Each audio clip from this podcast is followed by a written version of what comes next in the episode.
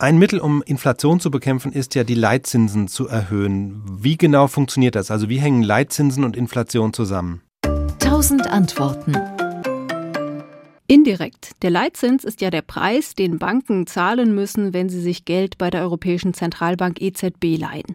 Braucht eine Bank zum Beispiel 100.000 Euro und der Leitzins liegt bei 3 Prozent, dann kostet das 3.000 Euro Gebühr. Je höher der Leitzins, desto teurer ist es für eine Bank, sich Geld von der EZB zu leihen. Banken wollen aber selbst Geld verdienen. Deshalb geben sie die hohen Zinsen an ihre Kundschaft weiter und schlagen bei der Kreditgebühr nochmal was drauf. Wenn die EZB also den Leitzins erhöht, sorgt das dafür, dass Kredite für alle teurer werden. Firmen werden sich dann gut überlegen, ob sie einen neuen Standort oder eine neue Produktionsanlage planen und bauen. Privatleute werden abwägen, ob sie es sich leisten können, ein neues Auto, eine Wohnung oder ein Haus zu finanzieren.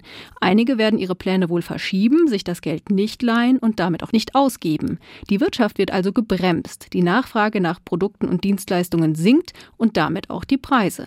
Die EZB muss da allerdings behutsam vorgehen, denn steigt der Leitzins zu schnell, dann kann das auch dazu führen, dass die Wirtschaft zu heftig abgewürgt wird und die Arbeitslosenquote steigt. SWR Wissen. Tausend Antworten.